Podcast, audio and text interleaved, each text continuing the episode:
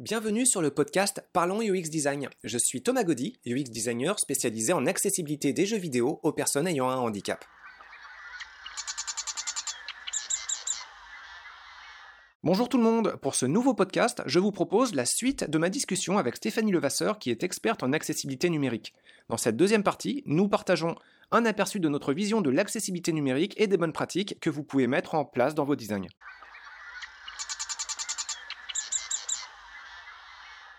Puis, en fait, si on revient au numérique, ben, l'accessibilité, il faut que ça soit pris en charge du début à la fin. Donc, de la conception, design, rédaction, programmation.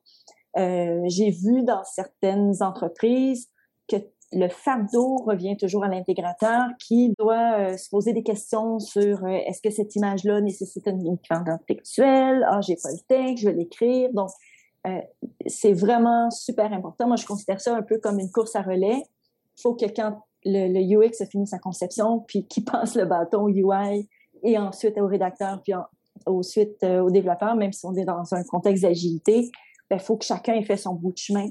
Euh, puis un, des éléments qui, peut être très utile aussi, c'est de documenter en amont euh, l'information comme bon, ben si j'ai un mot de passe, il faut que le guidage soit associé au champ. Ok, ben si le programmeur ne le sait pas, il le fera pas ce qui va faire que la personne aveugle qui va arriver dans le champ ne va pas lire le guidage, donc il risque de faire une erreur.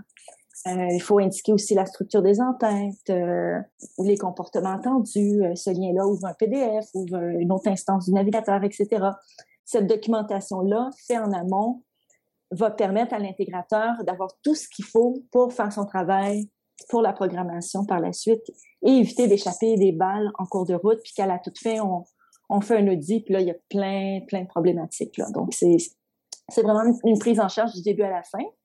Quand on parle de coûts, euh, euh, on estime environ, les, experts en accessibilité estiment entre 3 et 5% les coûts additionnels euh, pour faire un site accessible, qui sont est le temps requis dans le fond pour faire les tests avec les lecteurs d'écran.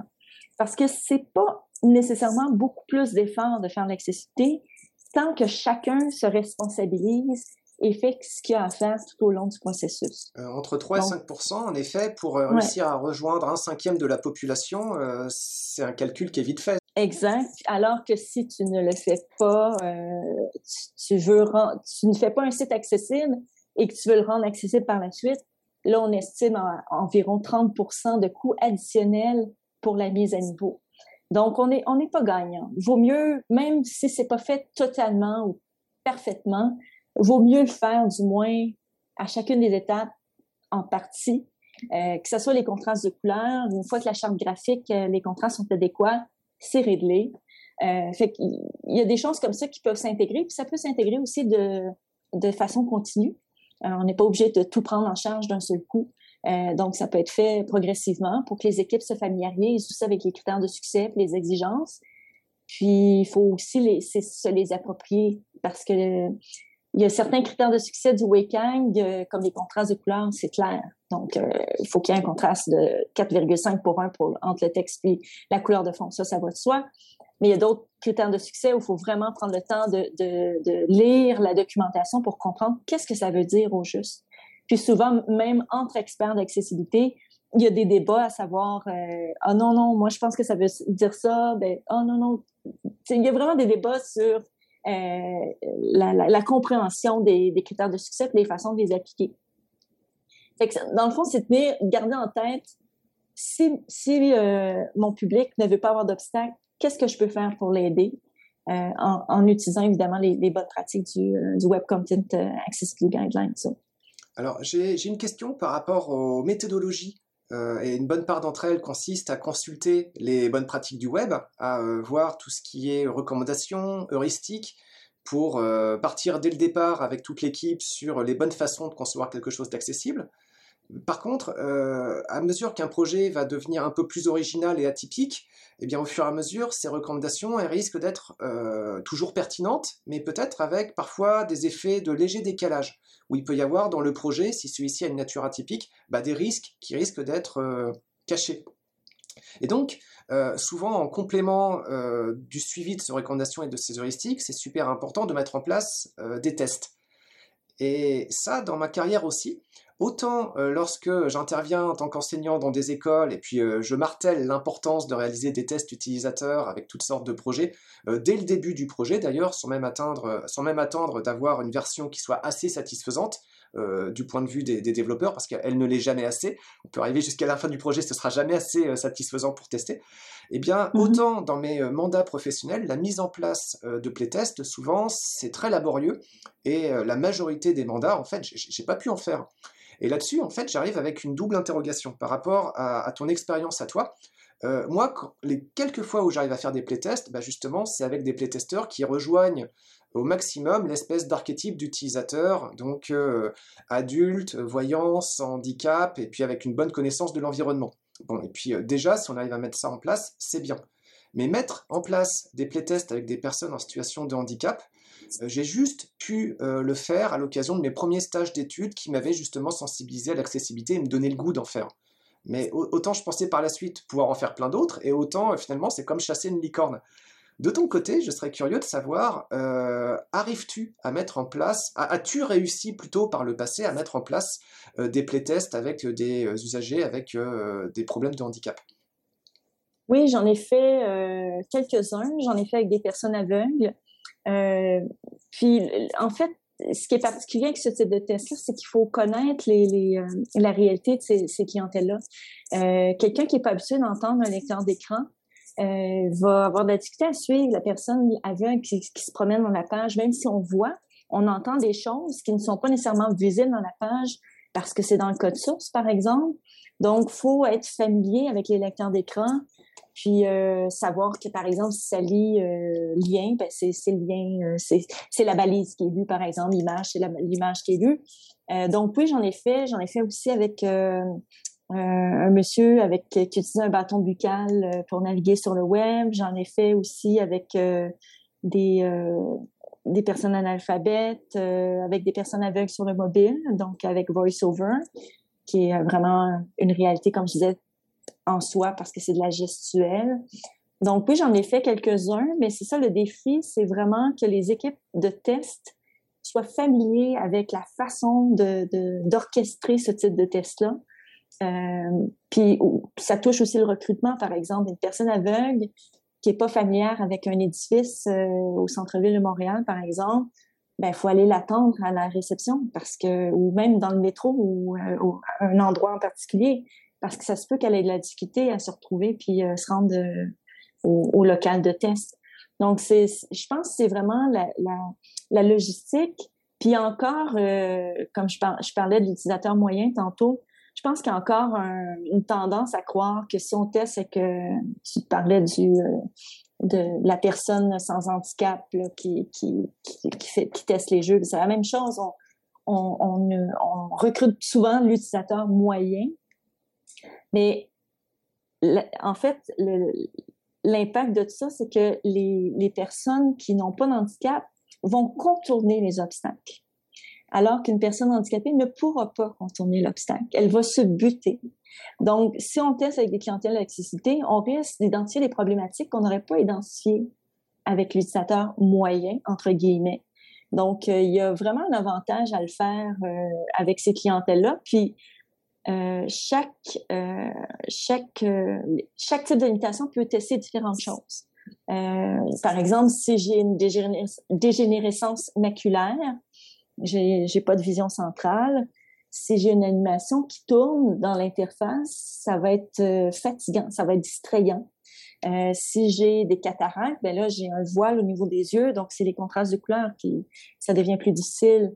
Euh, donc chaque type de limitation permet de tester différentes choses. Bah ça c'est vraiment intéressant parce que je comprends que chaque type de limitation est aussi au bénéfice d'un test qui peut rendre là encore service au, grand public et rejoindre ses intérêts. Euh, mais par contre, c'est vrai que la mise en place de ces tests, tu as eu la chance de réussir à en faire plusieurs. Moi, c'est toujours un regret que j'ai pu avoir. Euh, malheureusement, euh, pas tant que ça. Ceux que j'ai pu mettre en place, c'était dans des contextes vidéoludiques, dans des cadres académiques, euh, en rapport avec des universités, dans certaines écoles, mais euh, avec les trop grosses, enfin les plus grosses organisations, malheureusement, c'était toujours une frustration que j'ai pu avoir. Et le meilleur des cas, faire des tests normaux, c'était un petit peu plus compliqué. Alors, par rapport euh, à la démarche plus générale d'accessibilité, j'ai peut-être encore deux petites questions, et puis après, je mhm. pense qu'on aura fait le tour, s'il te reste encore un peu de temps.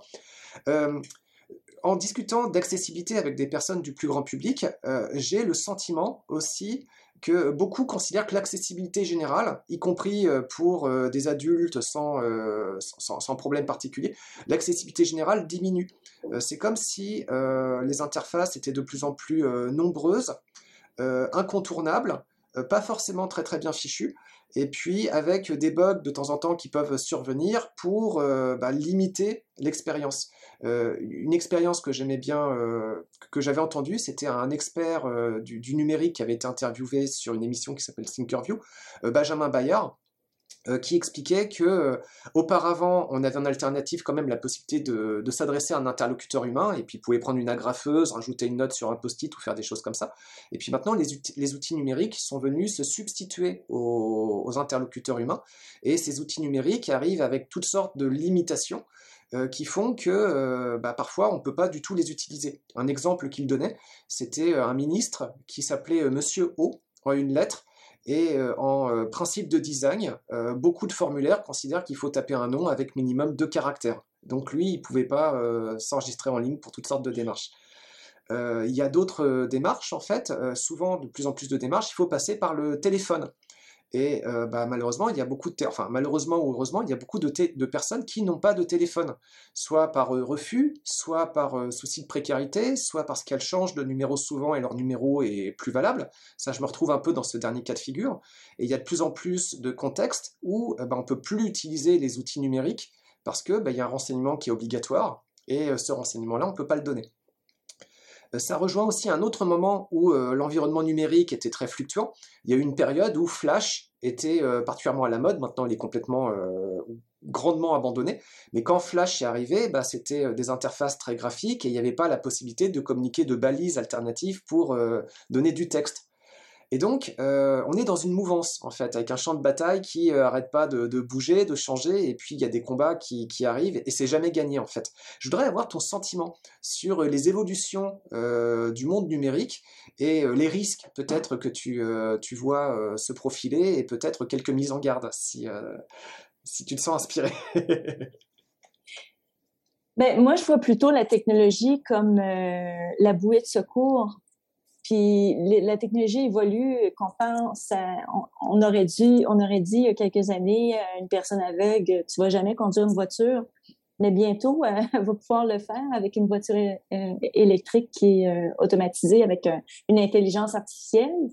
Euh, il y a beaucoup de, recherches, d'évolution aussi, entre autres en accessibilité. Par exemple, Google a fait un projet avec l'association l'Association canadienne du syndrome de Down euh, pour euh, entraîner euh, son, son, algorithme avec des gens qui ont des problèmes d'élocution.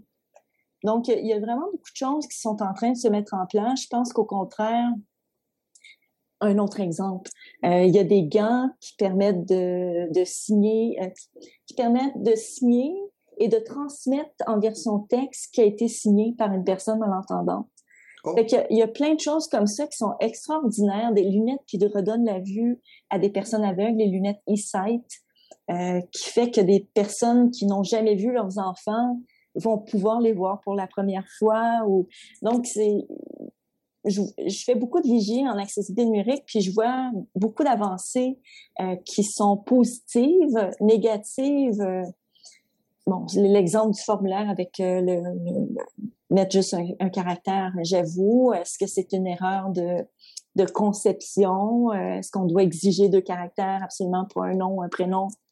C'est peut-être une erreur plus de conception. C'est pas que le formulaire ne fait pas le travail. Donc, euh, euh moi, je vois beaucoup, beaucoup de positifs dans les années à venir. Puis même déjà, il y, a des, il y a des GPS pour les personnes aveugles. Il y a des balises qui permettent de se repérer puis aller à un commerce directement. Il y a euh, Seeing AI de Microsoft qui est extraordinaire. On met son téléphone. Euh, euh imaginez, vous êtes aveugle, vous voulez faire, euh, vous, voulez vous faire une soupe.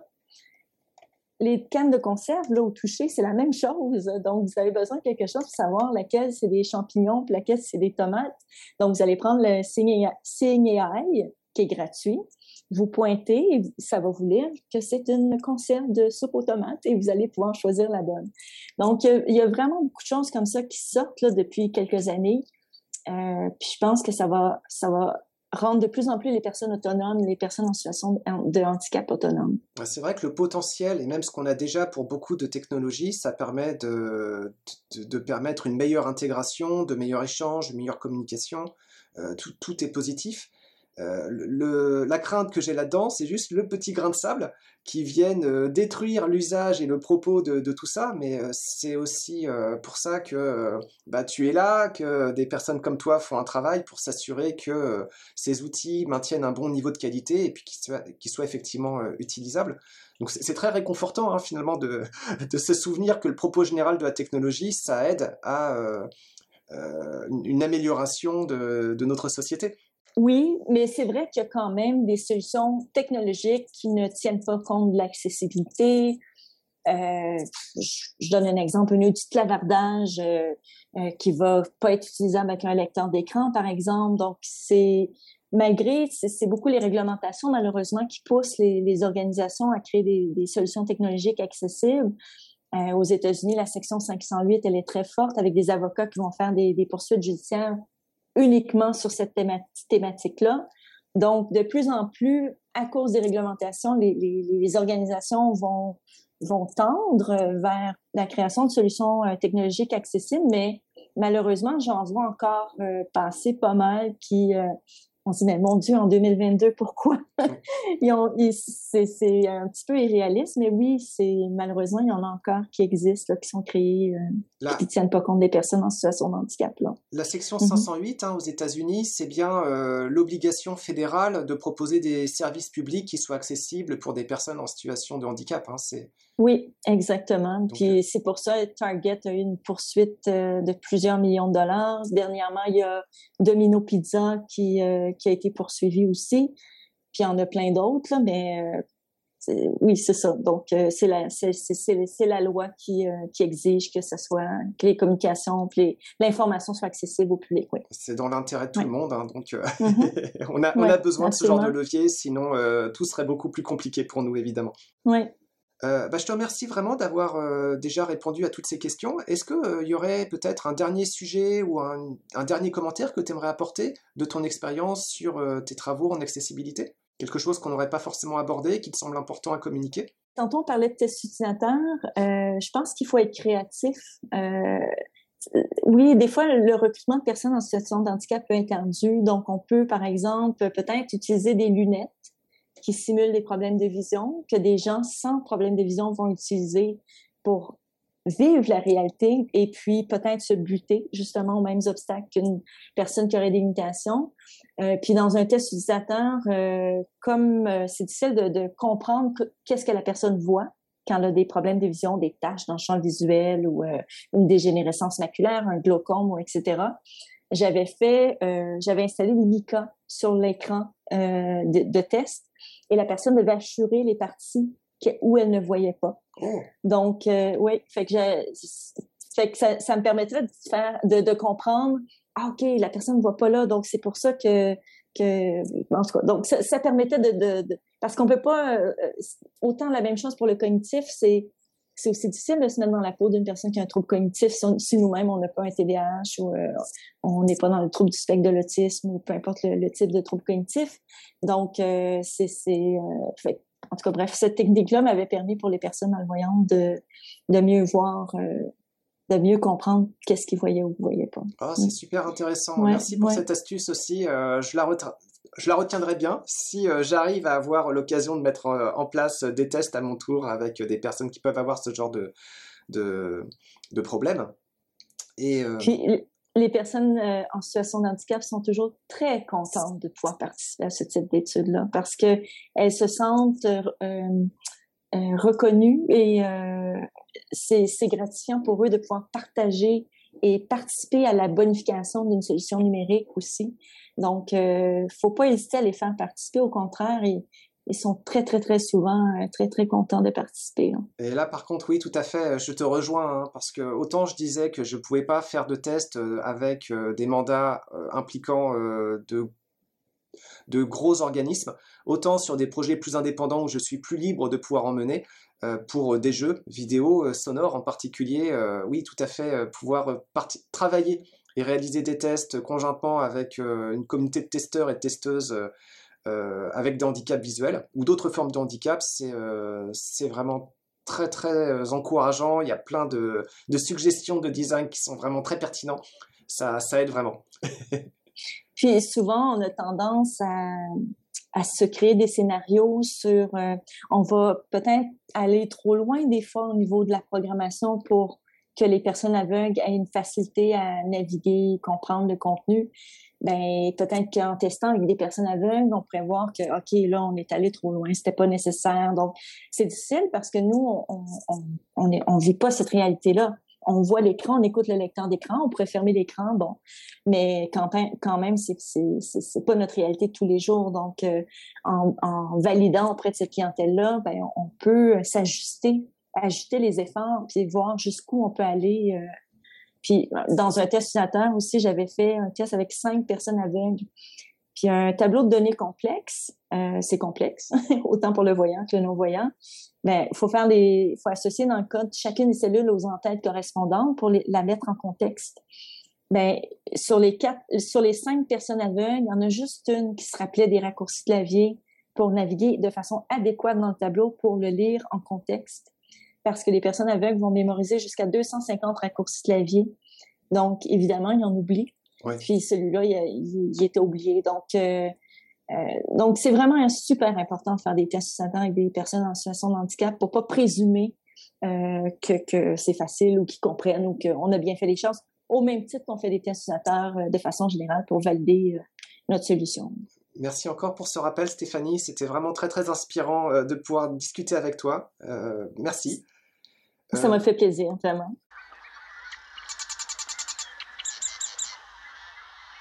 Merci d'avoir écouté ce podcast. Je vous invite à vous abonner pour ne pas rater les prochains épisodes. Si vous voulez en savoir plus sur moi, je vous invite à consulter mon profil LinkedIn, Thomas Gaudy, T-H-O-M-A-S, G-A-U-D-Y. Si vous souhaitez de l'accompagnement pour implémenter ces notions et ces outils dans vos équipes et vos projets, vous pouvez faire appel à mes services de consultant en UX Design. Il vous suffit de me contacter via mon profil LinkedIn. Au plaisir